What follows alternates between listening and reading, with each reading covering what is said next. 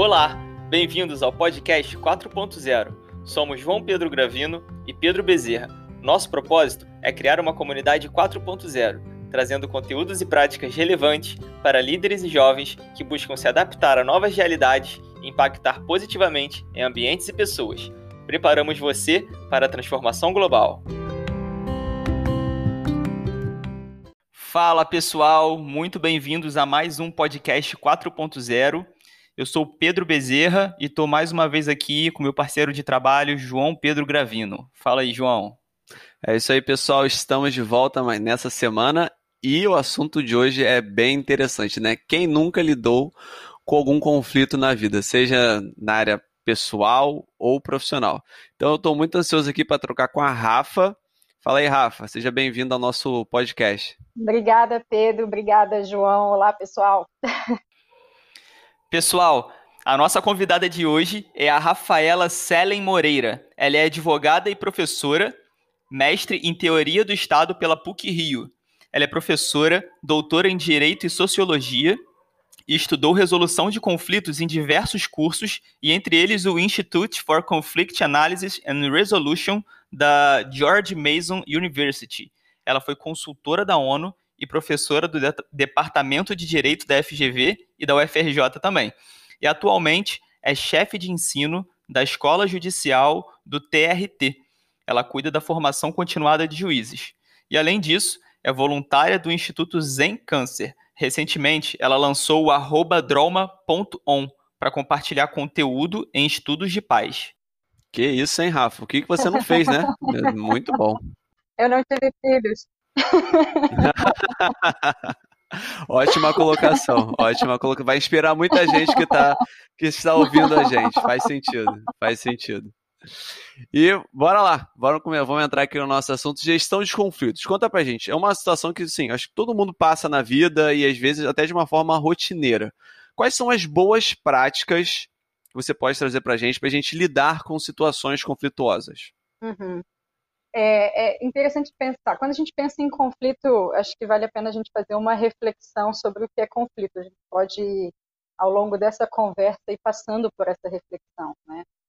É, uhum. Quando a gente pensa em gestão de conflitos, é, a partir da minha experiência com resolução de conflitos, é, eu percebo que uma, um primeiro movimento é, fundamental é autoconhecimento. Então, eu preciso entender quais são os meus gatilhos, é, quais são os meus limites, o que é negociável para mim, o que não é negociável, meus processos emocionais, é, e tudo isso vai me ajudar com certeza muito quando eu estiver diante de uma situação de conflito. É, depois disso, eu acho que é muito importante eu entender como eu me regulo emocionalmente. Né? Então, não só eu saber quais são os meus gatilhos, né, e o que, ativa e que tipos de emoção e como são minhas meus processos emocionais, mas o que eu uhum. faço para encontrar minha homeostase, ou seja, para me regular. Né?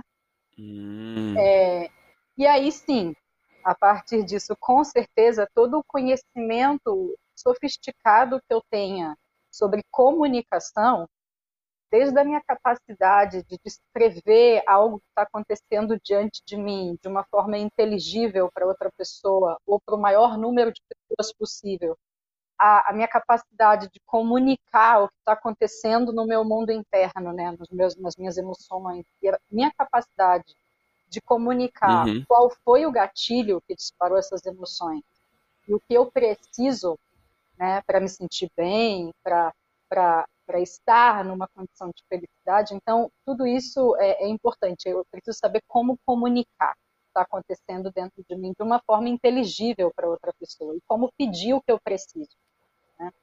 Então, eu acho que são, são aspectos complementares que começam no autoconhecimento, na tua capacidade de se regular emocionalmente e na sua capacidade de se articular é, linguisticamente. Hum. Interessante você falar isso, que quando eu pensei em gestão de conflito, eu sempre pensei que o problema estivesse no outro. Mas você já começou muito bem. Começa eu, com a gente, né? Entendi. É, o inferno são os outros, né? o que eu percebo é que quando você começa a estudar a gestão de conflitos, inevitavelmente uhum. você vai acessar o seu mundo interno. E todos os estudos de paz e as especialidades criadas para você compreender conflito, elas não foram criadas como terapia, mas elas acabam tendo um efe efeito terapêutico.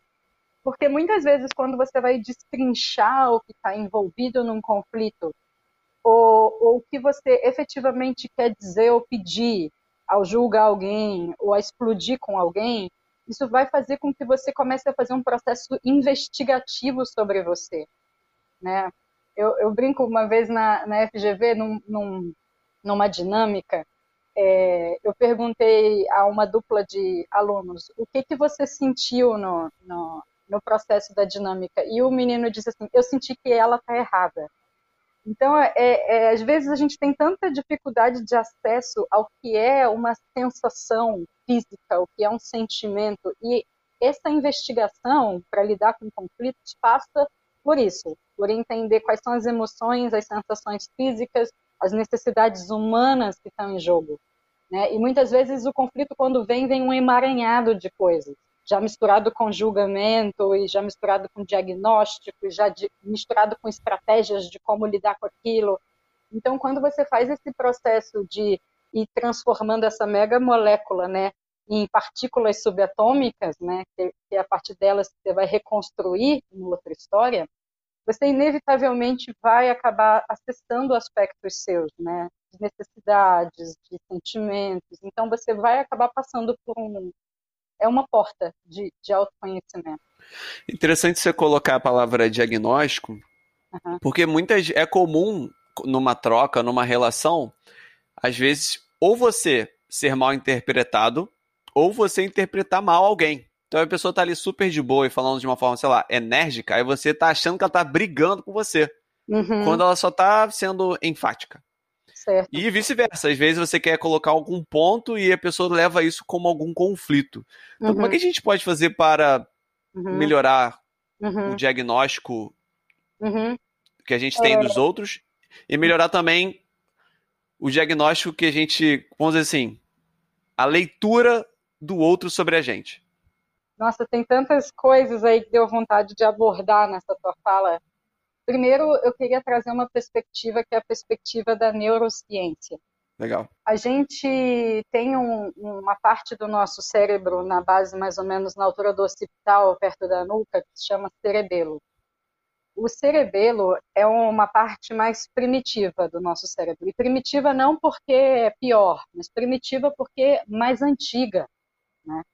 E por ser mais antiga, ela tem um papel muito mais, digamos assim, é, amplo e importante no funcionamento do nosso corpo. Todo o nosso sistema de alarme interno está dentro do nosso cerebelo. Então, historicamente, os nossos ancestrais, desde os nossos ancestrais humanos, se você for remontar na evolução, né, os animais sobreviveram por meio de luta e fuga. Então, sempre que algo acontecia e que ameaçava a existência dos nossos antepassados, eles tinham um sistema que não passava pelo intelecto e que liberava toda uma corrente elétrica que dispara dentro do seu sistema endócrino a produção de uma série de bioquímica que vai fazer ou você correr muito rápido ou você lutar como nunca para você sobreviver.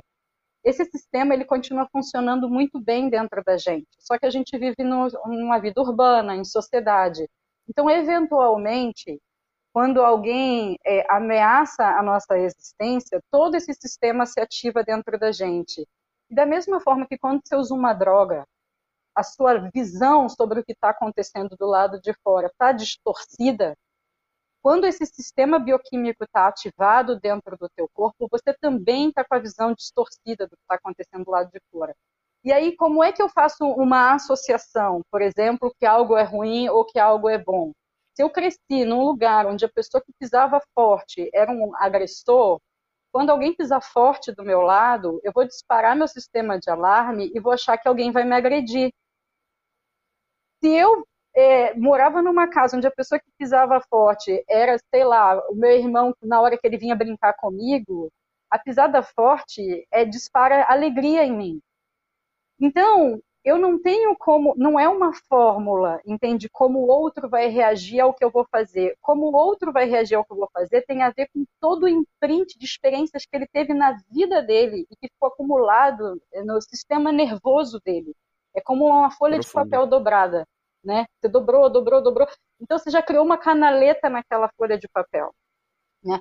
Esse, por exemplo, é o maior desafio que existe nos Estados Unidos em relação à previdência social com os veteranos de guerra, que são muito jovens e que vão para a guerra e que voltam e quando escutam um barulho na rua associa a toda aquela experiência traumática na guerra e não consegue mais trabalhar, né? Então, é, esse é um aspecto, né?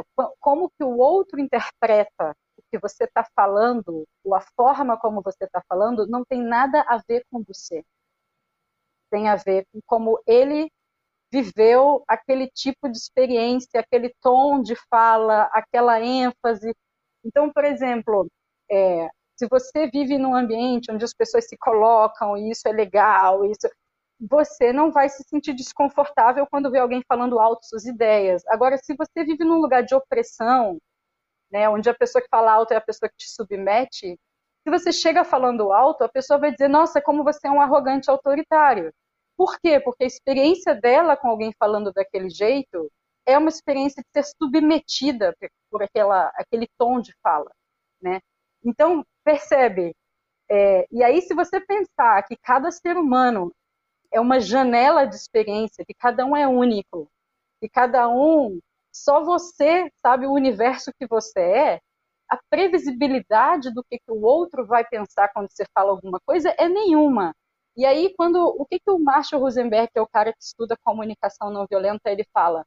A nossa comunicação, ela perdeu a vida no momento que, ao invés de eu dizer o que eu sinto e o que eu preciso para me sentir bem, eu me comunico com você tentando, de alguma forma, manipular a resposta que você vai dar em relação ao que eu estou falando. Ou seja, eu falo com você esperando que você reaja de uma certa forma ao que eu estou falando. E aí, quando eu faço isso, o Rosenberg diz, eu me desconecto de mim. Eu já não sei mais exatamente por que, que eu estou falando daquele jeito. Eu estou falando daquele jeito porque eu espero que você reaja. Então, eu começo a, a organizar a minha fala de um jeito dissociado do que realmente eu sinto. E aí, ao me dissociar de mim, inevitavelmente eu me dissocio de você também porque eu não estou me relacionando com você, mas estou me relacionando com uma expectativa que eu tenho em relação a você. Nossa, Rafa. Que isso, cara? Ó, quem tá ouvindo aí, dá um. Volta um, alguns 5, 6 minutos atrás para ouvir essa resposta da Rafa de novo. Rafa, nem acabou o episódio, já quero que você volte. Muito legal essa resposta, muito rica. Tô processando aqui. E uma coisa que, que, que você falou, que eu quero mergulhar mais profundo ainda, é que todo mundo tem a sua experiência, todo mundo tem as suas vivências e, vamos dizer, todo mundo tem os seus gatilhos. É, isso é com literalmente todo mundo. Uhum. E, mas mesmo assim, exist, existem boas práticas para você ser melhor entendido? De acordo com, com os estudos em comunicação, é, a única forma de você ser bem entendido é você checar com o outro o que o outro entendeu do que você falou. Então, ao invés de você presumir ao dizer alguma coisa que a pessoa compreendeu o que você disse, você pode pedir para a pessoa: você pode, por favor, dizer o que você entendeu do que eu falei? E aí a pessoa pode te dar uma, uma devolutiva, e aí você tem a oportunidade de dizer é isso, ou então dizer não, não é bem isso, deixa, deixa eu é, explicar de uma outra forma. Aí você pode então, é, não dá como certo que o outro compreendeu o que você falou. É, Muito é... legal, gostei dessa dica da chacagem. E aí, Rafa, isso também funciona ao contrário, você dizer para o outro o que você entendeu sobre o que ele disse? Exata, perfeito, exatamente. É, na, na, verdade, até o ideal é a comunicação começar por esse feedback, né? Quando alguém diz alguma coisa para você, ao invés de você dizer assim, entendi, você diz, deixa eu ver se eu entendi o que você está me dizendo. E aí você pode repetir o que a pessoa disse. E aí quando você começa a estudar a comunicação a partir dessas ferramentas da, da comunicação viva, digamos assim, dentro da pessoa, quando alguém vem com uma história super sofisticada, ou um julgamento super sofisticado, dizendo fulano fez isso comigo, me sacaneou, ou nanana. Você pode dar uma devolutiva para a pessoa a partir do que está vivo nela, que são as, as sensações, os sentimentos e as necessidades. Então, você pode dizer para essa pessoa na checagem: então, você está me dizendo que você está extremamente magoado, magoada, porque sua necessidade de respeito não foi atendida. Então, você transforma uma história super complexa no que tem de mais visceral e vivo naquela pessoa naquele momento. E, em geral, quando você, você acessa isso na pessoa e corresponde, a resposta da pessoa vem quase como uma aspiração de alívio, assim, ah, é isso, sabe? que legal. É, que legal é. mesmo. Muito bom, muito bom mesmo. Bom, agora mergulhando mais um pouquinho também. Falando sobre. A gente está falando sobre conflitos, né? Eu queria te fazer duas perguntas assim embaladas. Primeiro, como evitar conflitos? Hum. Já que esse é, o, esse é o assunto, como trabalhar no preventivo, uhum. né? E para você, zero conflitos é a solução? Imagina se não tivesse onda no mar. Agora, mestra Rafaela, agora falando sabedoria aqui, muito bom. Não tivesse chuva, tempestades e raios. Imagina se todos os dias fosse sol com céu azul e o oceano fosse um grande lago e assim fosse todos os dias. Que tédio! Que tédio. Cadê? Da, da onde vem a nossa criatividade, né? E aí, eu, é, assim, é interessante a gente voltar na pergunta inicial. O que, que é conflito? Né? E por que, que a gente quer evitar conflito? E aí minha pergunta é, a gente quer evitar conflito ou a gente quer evitar violência que surge como estratégia de resolução de conflito? E aí você começa a separar as coisas, né? É, por exemplo, eu estudei no Vale do Silício. É, parecia um grande aeroporto internacional. É um lugar que tem pessoas de várias línguas que ah, trabalham com tecnologia. Então, são visões de mundo muito diferentes. Literalmente, são pessoas que vieram do mundo todo para trabalhar naquele lugar. Então, é um lugar onde mundos se encontram. Né? E o que um está vendo não necessariamente é a forma como o outro está vendo. E isso, naquele ambiente, é causa de excitação. Ter alguém do teu lado que não está enxergando o que você está enxergando, ou está enxergando algo que você não está vendo, causa excitação. Então, a pessoa é, se torna curiosa a partir disso, e dali vem um potencial disruptivo criativo. Ou seja, nem o meu mundo, nem o seu mundo. A gente cria algo novo. Então, em geral, os lugares que têm grande potencial criativo têm uma capacidade interessante de gerenciamento de conflitos. E o que, que é conflito? Nada mais é do que visões diferentes, percepções diferentes sobre uma mesma realidade. Então, quando a gente é, é, trabalha com resolução de conflitos investiga isso, a gente usa muito imagens de dupla percepção. São imagens que pode, se você pode ser uma coisa, pode ser outra. É. Tem gente que vê Seis uma ou nove, coelho tem, ou pato. Tem gente que não vê nada. Então é muito interessante porque é isso, né? E é, tem alguns professores de filosofia oriental que dizem assim, quando a gente concorda de estar vendo alguma coisa igual, é a certeza de que a gente não está se comunicando porque é impossível a gente estar tá vendo a mesma coisa. então, é, é, é, um, é um problema de comunicação achar que a gente está é, falando a mesma coisa, né? E aí a gente volta àquela, àquela percepção. Cada um de nós teve uma trajetória única. Então, cada um de nós vai ter uma forma única de, de ver o mundo.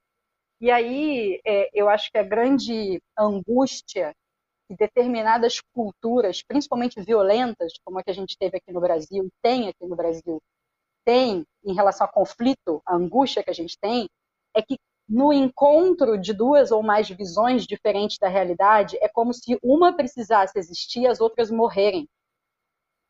É como que para você tá vendo o que você está vendo, eu tenho que deixar de ver o que eu estou vendo, porque alguém não está vendo certo. Então é uma lógica binária de certo e errado, uhum. de verdade e falsidade. Isso é o que a gente chama de lógica alienante. Ou seja, para um existir, o outro tem que deixar de existir. Isso é a causa das hum. guerras no planeta.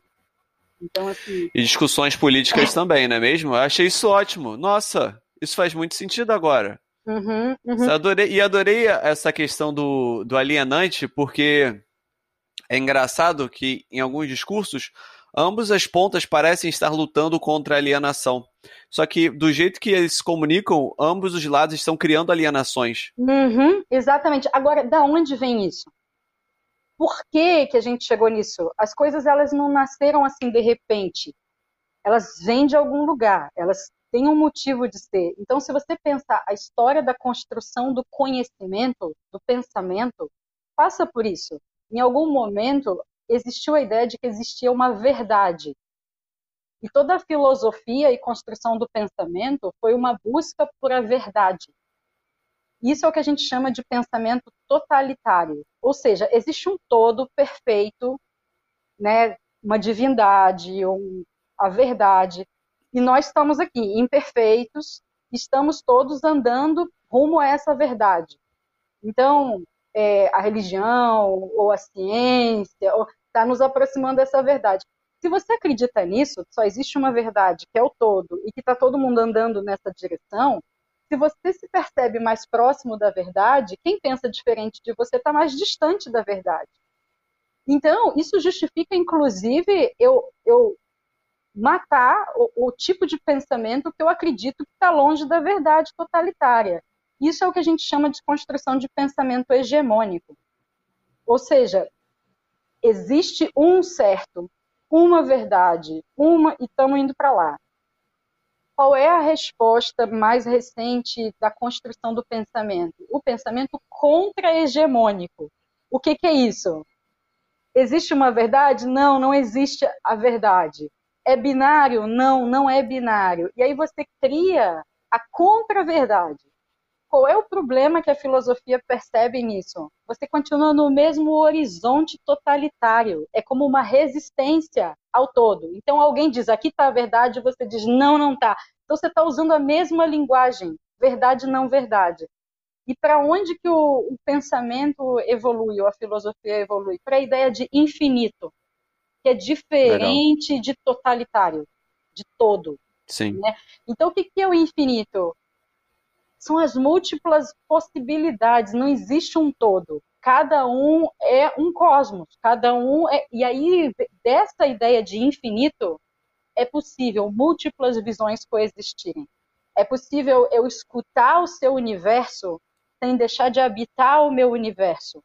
Porque eu não me torno mais inseguro de que só existe um universo. Eu sei que existem infinitos universos. E aí eu já não quero mais disputar quem é o dono da verdade. Né? Mas isso que eu estou dizendo para vocês sobre essa percepção de verdade como de, do infinito ao invés de uma verdade é algo muito recente nos estudos de filosofia de paz no planeta.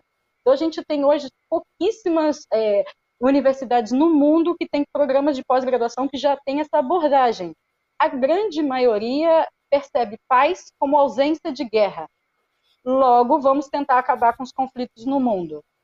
Logo, eu vou criar medidas para minimizar conflito. O que, que gera conflito? Encontro das diferenças. Então, a primeira coisa que eu faço, vamos isolar, vamos criar barreira, vamos criar fronteira, vamos criar... Então, eu crio mecanismos que evitam os encontros de diferença, para evitar o conflito. Né? E é possível uma vida sem conflito? Se a gente pensar que cada um é um universo, que cada um vê uma coisa de uma forma única? Não, é inevitável. Então, de uma perspectiva da criatividade, é maravilhoso o conflito, é maravilhoso que a gente não veja as coisas igual, iguais, até porque se a gente acaba com a diversidade, a gente acaba com a vida na Terra, e a gente está caminhando para isso, né? Então, qual é a correlação, por exemplo, do extermínio da biodiversidade e da ideia de conflito zero? Tem muita coisa em comum aí, né? Então, é, é interessante a gente repensar o que, que a gente quer acabar, é com a diversidade ou é com a violência na coexistência da diversidade? E aí talvez eu esteja falando da violência. E aí, o que eu percebo, a única forma da gente acabar com a violência na, na vivência dos conflitos é vivendo eles de forma escancarada, é, é, é, é, encarando eles de frente, é não tendo medo dos conflitos, é aprendendo. Por exemplo, eu estudei direito, cinco anos de graduação. Uhum. O que, que um advogado, uhum. um juiz, um promotor e um defensor fazem? Resolvem conflitos. Qual é a disciplina de teoria do conflito? Não tem. A gente estuda cinco anos de direito para resolver conflito e não faz ideia de como é que um conflito se forma, escala e evolui. Como é que ele se transforma em violência e que tipos de outras formas eu posso usar para resolvê-lo. Né? Eu decoro várias leis e tento criar um mecanismo de evitar que ele aconteça. Então, é, tem muita coisa aí pela frente, né, pra gente. Com certeza, cara. E, cara, isso aqui já superou muito as minhas expectativas. Eu tô gravando no presente e eu já quero ouvir o que, que aconteceu, o que vai acontecer. É muito, muito bom. Tô bem contente com esse episódio e com as reflexões aqui trazidas, de verdade. E agora traz pra gente aqui qual, referências, livro ou série para quem deseja buscar se aprofundar no assunto de gestão de conflitos? Olha, livro é um clássico, que é o Marshall Rosenberg, Comunicação Não Violenta, e ele criou uns outros livros recentes, né, antes de falecer, que era Vivendo a Comunicação Não Violenta, Comunicação Não Violenta por uma Linguagem de Paz, então tem algum, alguns livros dele que eu acho que valem muito a pena. Acho que vale a pena ler os livros dele, porque tem muita gente que estuda comunicação não violenta e escreve sobre comunicação não violenta já com viés e com algumas lentes. Então eu acho que é bom ir na, na raiz, assim. O cara que trouxe essa compilação. Legal. E filme ou, ou série, é, eu, eu vi um filme que, que me chamou muito a atenção, chama A Chegada. Eu não sei se quem não viu. Estou ligado. Eu acho Estou ligado. que vale a pena ver. Sim. É, a Chegada. A Chegada é um filme sobre comunicação. Sim. Chega os ETs lá e tem que ajustar a linguagem. Naves, mas... Algumas naves se posicionam sobre o planeta Terra, sobre algumas nações, e não fazem absolutamente nada. Diferente dos filmes de ETs, elas não atacam. Elas não fazem nada. E a, a grande diversão começa quando cada país, a partir da sua linguagem, da sua sistema de mundo, chega nessas naves para tentar descobrir o que, que essas naves querem com o nosso planeta. E cada um vai ter uma leitura completamente diferente a partir do próprio sistema. A China acha que quer uma coisa, os Estados Unidos acha que quer outra.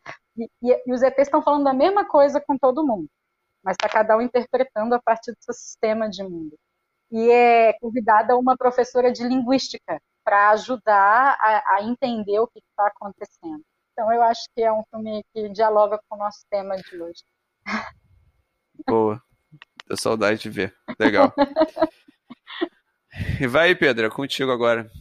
Vamos lá, a nossa pergunta final, né? Infelizmente já tá acabando. Vamos lá, Rafa. Fala pra gente, qual impacto você quer gerar no mundo? Ai, qual o impacto? O mínimo possível.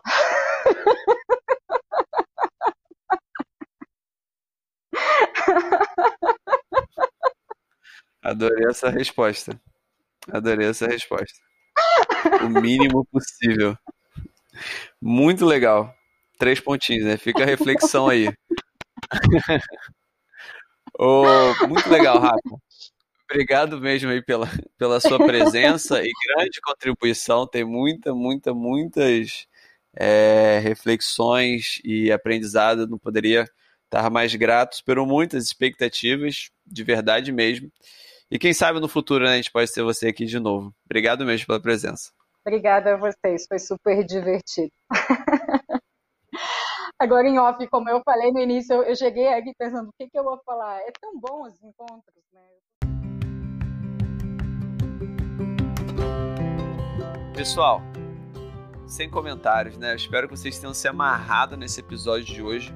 De resumo final, a nossa indicação é escutem esse episódio novamente, porque a Rafa trouxe reflexões e entendimentos profundos para o que a gente vive. E de apontamento aqui é, sobre gestão de conflitos, eu perguntei para ela como primeira pergunta quais práticas ela pode trazer para a gente lidar melhor com os conflitos. Então, a primeira coisa que ela colocou foi autoconhecimento, né, sabendo quais são os seus gatilhos e sabendo quais são as suas necessidades emocionais, antes de olhar para o outro antes de se meter em qualquer parada. Segundo ponto, regulagem. Ok, tá aflorando muitas emoções. É importante que eu saiba também me regular. E terceiro, ok, me sabendo quem eu sou, sabendo regular. O terceiro ponto é saber me comunicar bem, saber me faz, fazer entendido e também entender o outro. Muito bom, João. E com relação à gestão de conflitos ainda, nós perguntamos alguma ferramenta, né? Como trabalhar no preventivo é, esses conflitos. E ela deu uma dica muito boa, que é checar com o outro se o outro entendeu o que você falou. E aí também, é, no mesmo diálogo, né? Você, você dizer para o outro o que você entendeu sobre o que ele disse para passar limpo e, e, ver se realmente as duas partes estão falando a mesma língua. Muito Sim, Aquele famoso. Deixa eu ver se eu te entendi. Você quis dizer. Tá, tá, tá, tá, tá. E agora, de terceiro ponto, né? Eu perguntei para ela, pra ela: zero conflitos é a solução? Ela citou, falou, cara, o que você acha? Você acha que existe mar sem onda? Enfim, imagina se tivesse trovão, imagina se tivesse nada. Você quer. Ela respondeu com uma outra pergunta, né? Você quer evitar conflito ou você quer evitar a violência? Qual? O que você quer evitar? Ela mandou outra pergunta em cima. De onde você acha que vem a criatividade? Justamente daí. E ela falou: conflito é justamente uma visão ou uma perspectiva diferente de mundo. E não necessariamente isso é um problema, pelo contrário, isso pode ser solução de muitos, muitos problemas. Muito bom. E vamos lá, sobre referências. Perguntamos para ela algumas referências é, sobre essa temática. E ela falou para a gente se aprofundar na, no material do Marshall Rosenberg. Ela citou três livros aqui, que ele é o nosso, que é o pioneiro né, em comunicação não violenta. E aí tem o, o principal, que é a comunicação não violenta, do Marshall Rosenberg. Aí tem um outro, que é Viver a Comunicação Não Violenta. E tem um terceiro livro, que, é, que se chama Comunicação Não Violenta para uma Linguagem de Paz, também no Marshall Rosenberg. E sobre filme, ela, ela indicou A Chegada. Tô doido para assistir esse filme. É isso aí, pessoal. Espero que vocês tenham se amarrado no episódio de hoje e a gente se vê na próxima semana. Um beijo e um abraço. Valeu, pessoal. Até a próxima semana. Tchau, tchau.